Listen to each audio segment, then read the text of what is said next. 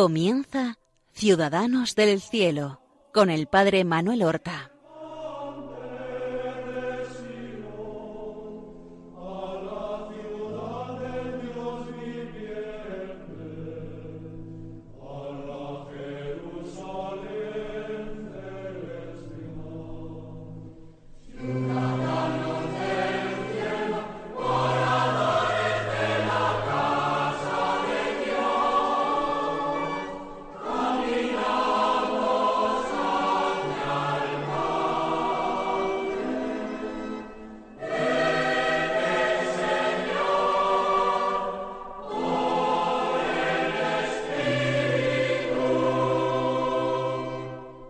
Muy buenos días. Damos comienzo a una nueva emisión del programa Ciudadanos del Cielo, en el que nosotros glosamos la vida y las virtudes de nuestros hermanos los santos con el propósito decidido de pedir ayuda a ellos como poderosos intercesores que son para obtener gracia de Dios, gracia que nos permita avanzar por el camino que ellos recorrieron, gracias de conversión, gracias para hacernos también nosotros dignos de ese destino para el que hemos sido creados, que es la salvación, que es la glorificación de Dios por toda la eternidad junto a Él. Vamos a continuar eh, glosando la vida y las virtudes de San Juan Berman, ese joven santo jesuita, recordemos, murió con sólo veintidós años y prácticamente desde que comenzó a ir al colegio a los siete años, hasta que murió hasta los veintidós, fue todo el tiempo estudiante, desde los siete a los veintidós años. Este joven santo eh, flamenco de Flandes, nació en Diest, en el Brabante belga, lo que hoy es el Brabante belga, un 13 de marzo del año 1599. En el programa anterior, que ha sido el segundo de los que le hemos dedicado, hoy es el tercero, lo dejamos nosotros entrando en el noviciado de los jesuitas.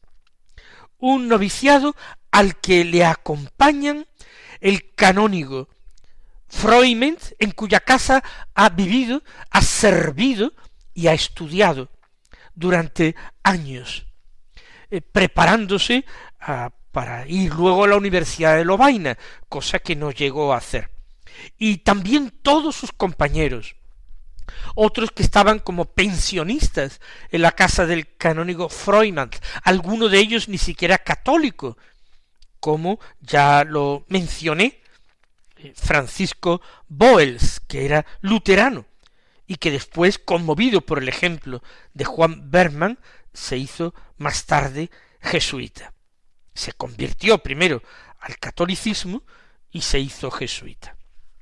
Él ha entrado en el noviciado de los jesuitas en la ciudad de Malinas, en Bélgica, el día 24 de septiembre de 1616, el día de la Virgen de la Merced.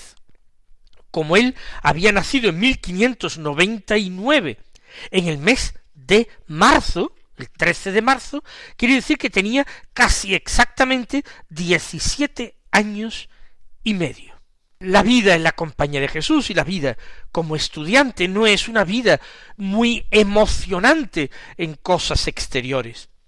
No hay muchas cosas en la vida de Juan Berman que resalten, que llamen la atención. No murió mártir, no marchó misionero a lejanos países a convertir almas y predicar el Evangelio.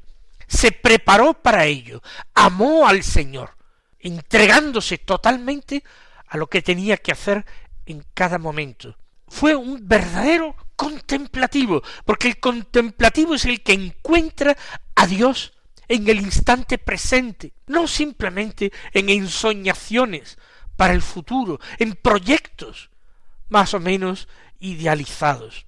Juan Berman se agarró a la vida que Dios le ofrecía, con sus durezas, con sus amarguras y también con sus posibilidades.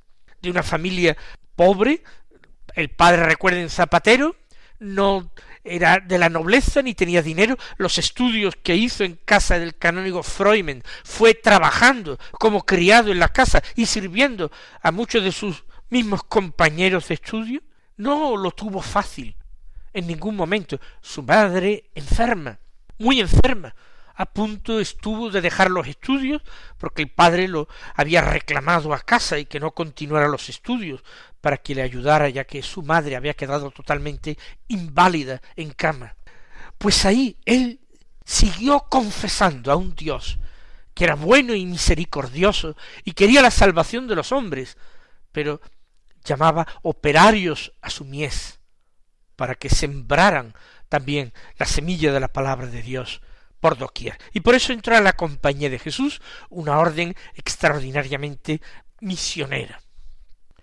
Comienza pues su primer año de noviciado en Malinas y él se adapta perfectamente a aquella vida. Ya había estado viviendo en comunidad con un superior, el canónigo Freumen, con unos compañeros, y él había encajado perfectamente con su discreción, su amabilidad, su espíritu de servicio.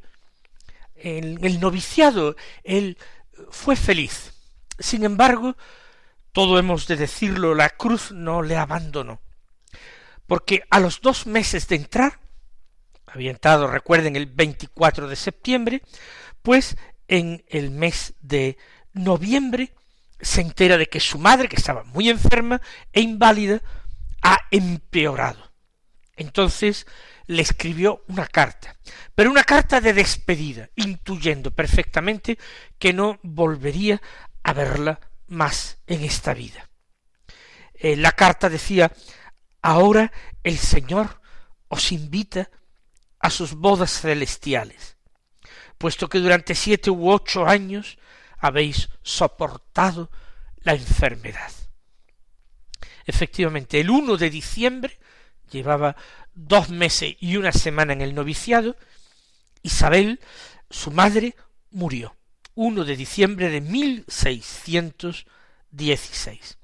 Él no pudo ir a Diest a pesar de que no estaba tampoco tan lejos porque no eran las costumbres de la época y por tanto no pudo asistir ni siquiera al entierro de su madre y dar consuelo a sus hermanos y a su padre. Viviría porque él tenía también un corazón de carne, él viviría esa pena y esa tristeza y se consolaría seguramente con Dios en la oración y con la Santísima Virgen a quien tanto quería.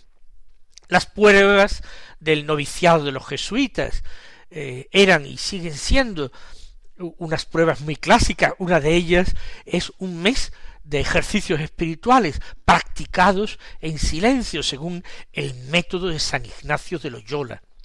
Él practica sus ejercicios espirituales, recibe las reglas de la compañía y particularmente él tiene que estudiar las reglas de los novicios. Se esfuerza por cumplirlas con todo el empeño. Cuando eh, contemplamos imágenes de San Juan Berman, la iconografía nos lo presenta con su eh, sotana, sonriente, joven, y teniendo entre las manos, por una parte un crucifijo, la cruz, que se hizo siempre presente en su vida en pequeñas cosas, el rosario por su amor a la Virgen, y un librito que no es el libro de los Evangelios, es el libro de las reglas en la compañía, que él se esforzaba heroicamente por cumplir con la mayor minuciosidad, no porque tuviera un espíritu estrecho ni escrupuloso, que no lo tenía, no lo tuvo jamás, sino porque para él eso era una forma de quebrantar su voluntad, de vivir la obediencia, de alcanzar la abnegación y la negación de sí mismo que Jesucristo pedía a sus seguidores. En el segundo año de noviciado, él le dan un, un pequeño cargo interno, se lo da a su maestro de novicios que se llamaba padre Guillermo Bauters. El padre Guillermo Bauters lo hace portero. Portero no es el que tiene que abrir la puerta, sino que en aquel tiempo se llamaba el portero a quien eh, coordinaba eh, los trabajos de los novicios, también se le ha llamado a veces distributario, tenía que distribuir las pequeñas faenas domésticas que realizaban los distintos eh, novicios, etc. El padre Guillermo Bauters, que fue su maestro de novicios en el segundo año de noviciado, dejó escrito de él a primera vista Juan se me ofreció como un ángel en figura humana. Y así lo encontré en realidad cuando años adelante fui su director espiritual. Era la inocencia y la castidad personificadas, sumamente moderado y amable en la conversación, perseverante en todo lo que emprendía, dedicado a la oración con todas las veras, recibía en ella abundante iluminación de Dios, aspiraba sólo a la gloria de Dios y de la Santísima Virgen María. En este segundo año de noviciado, él también, por, porque así se lo indica su maestro de novicios, se aplica a estudiar francés. Recordemos que en Flandes la lengua natal es el flamenco, que es la lengua neerlandesa, la misma que hoy se habla en Holanda pero también en el país se habla el francés y él no lo conocía, no lo había hablado nunca en su infancia ni adolescencia.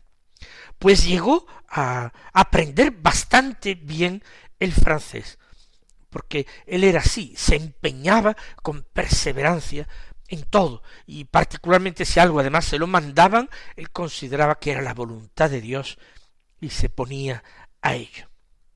A los dos años, para ser exactos, a los dos años y un día, el 25 de septiembre del año 1618, termina su noviciado realizando ya votos perpetuos de pobreza, castidad y obediencia. Son los llamados votos del bienio, que todavía no son la solemne profesión religiosa, que se realiza mucho más tarde, pero que ya convierten al novicio en verdadero religioso con un compromiso de fidelidad perpetua. Ahora debían comenzar los estudios de filosofía que son preparatorios para luego estudiar con mayor fundamento la teología.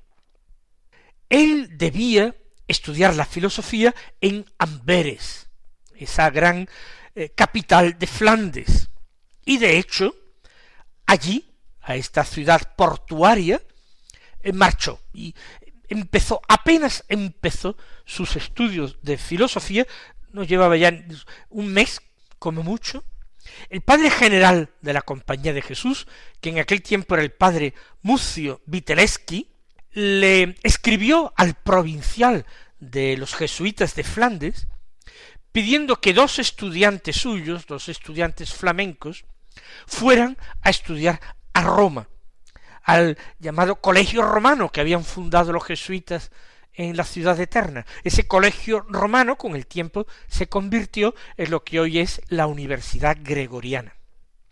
Y le pidió concretamente uno para que empezara a estudiar filosofía en Roma y otro para que empezara a estudiar la teología en Roma. Como los informes sobre Juan Berman era buenísimo y pedían a uno para empezar la filosofía, pues lo enviaron a él para estudiar la filosofía y a otro joven jesuita flamenco, Bartolomé Peneman, para que empezara a estudiar la teología en Roma. Él llevaba ya más años en la compañía. Él pues acepta con mucha docilidad marchar a Roma, incluso hace esta reflexión. Creo que en Roma tendré más oportunidad de que me envíen luego a las misiones de China. Él tenía en su corazón esa dimensión misionera muy arraigada y pensó que los estudios en Roma le darían un sentido internacional universal y le sería luego más fácil marchar a China, que le aceptaran sus superiores su deseo de ir a China.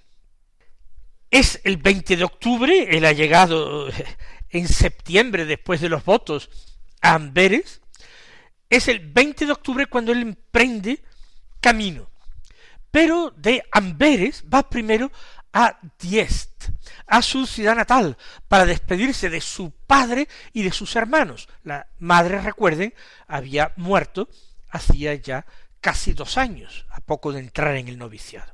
Pero cuando llega desde Amberes a Malinas, supongo que saludaría al canónigo Froimond y a sus antiguos compañeros, recibe la noticia en Malinas de que la semana anterior, en ese mismo mes de octubre, la semana anterior, ha muerto su padre y ya está enterrado y no se ha enterado de nada, no le han dicho nada.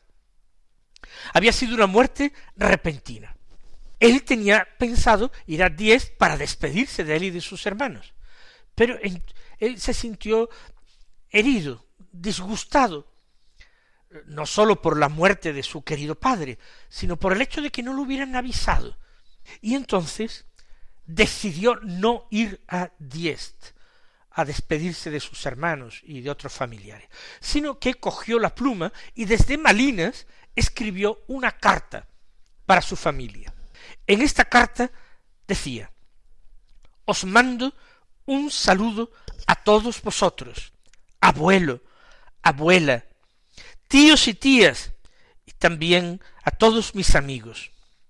La razón por la que os escribo es la siguiente. El pasado jueves, 18 de octubre, recibí orden de mis superiores de prepararme para emprender un viaje el siguiente lunes. Cuando llegué a Malinas supe que mi padre había muerto hacía algún tiempo. Esta noticia me afectó profundamente y me maravilló y desagradó que vosotros no me hubierais avisado antes. Sin embargo, me he consolado pensando que siempre cumplí con los deberes de un buen hijo. Tened cuidado de mis hermanos y de mi hermana, principalmente de Carlos, que no me gustaría ver apartado de sus estudios, porque tengo puestas en él grandes esperanzas. En todos los santos lugares que se encuentran en Roma os tendré muy presentes. Con todo cariño, Juan Berman. Él efectivamente no volvió a ver nunca más en este mundo a sus hermanos, como tampoco había visto a su padre por poco murió poco antes, no había visto tampoco a su madre, desde que marchó ya a Malinas. Eh, ¿Qué, fue de los hermanos de, Juan Berman, por los que él eh, ha prometido rezar en todos los lugares de devoción de Roma? El segundo de sus hermanos, que se llamaba Adriano, se hizo religioso, agustino, fue destinado a Filipinas y cuando él viajaba de Filipinas a Japón para seguir trabajando como misionero en Japón, murió. Joven murió camino de Filipinas al Japón. Gran misionero, lo que no pudo ser su hermano. La tercera era una chica, María. Esta se casó y tuvo familia. El cuarto es ese Carlos que él menciona en la carta que escribe a sus abuelos y a sus tíos. Eh, Carlos estudió efectivamente y se hizo jesuita sacerdote. Eh, trabajó destinado por sus superiores en Holanda, fue capellán también eh, militar en todas las guerras de religión y vivió hasta los sesenta y un años que era una edad pues suficientemente avanzada para la época.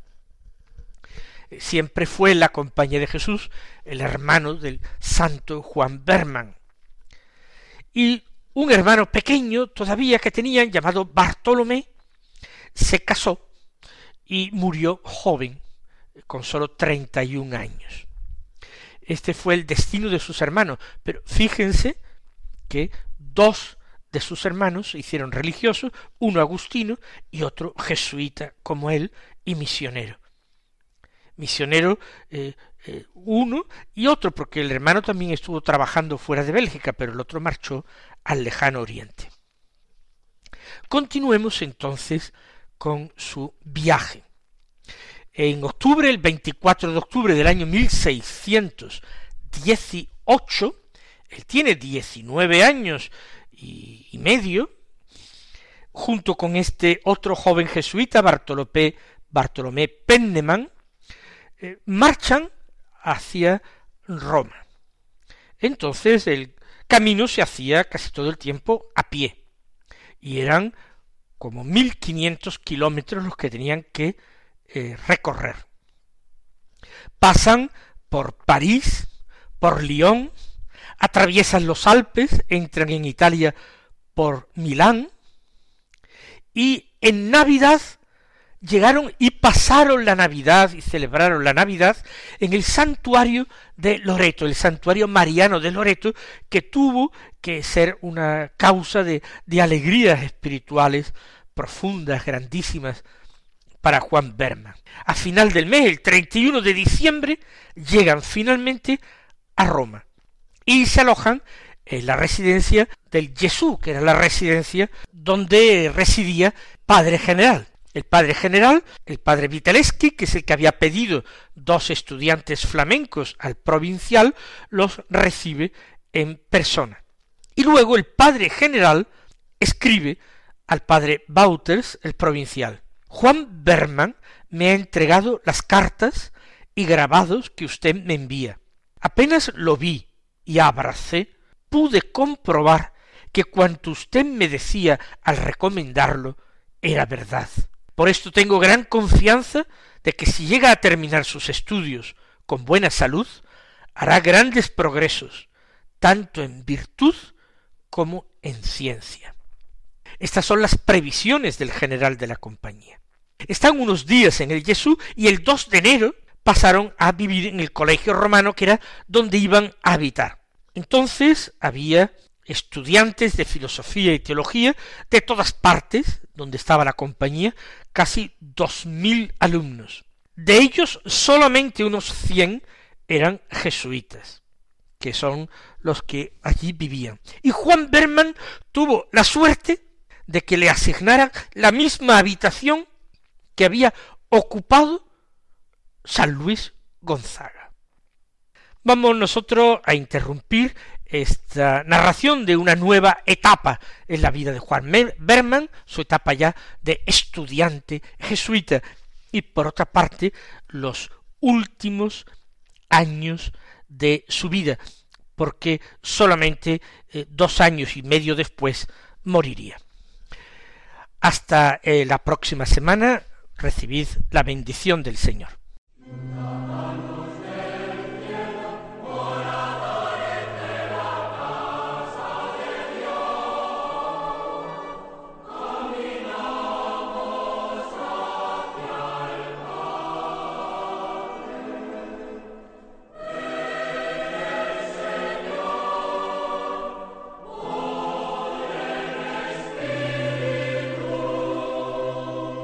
Han escuchado en Radio María Ciudadanos del Cielo con el Padre Manuel Horta.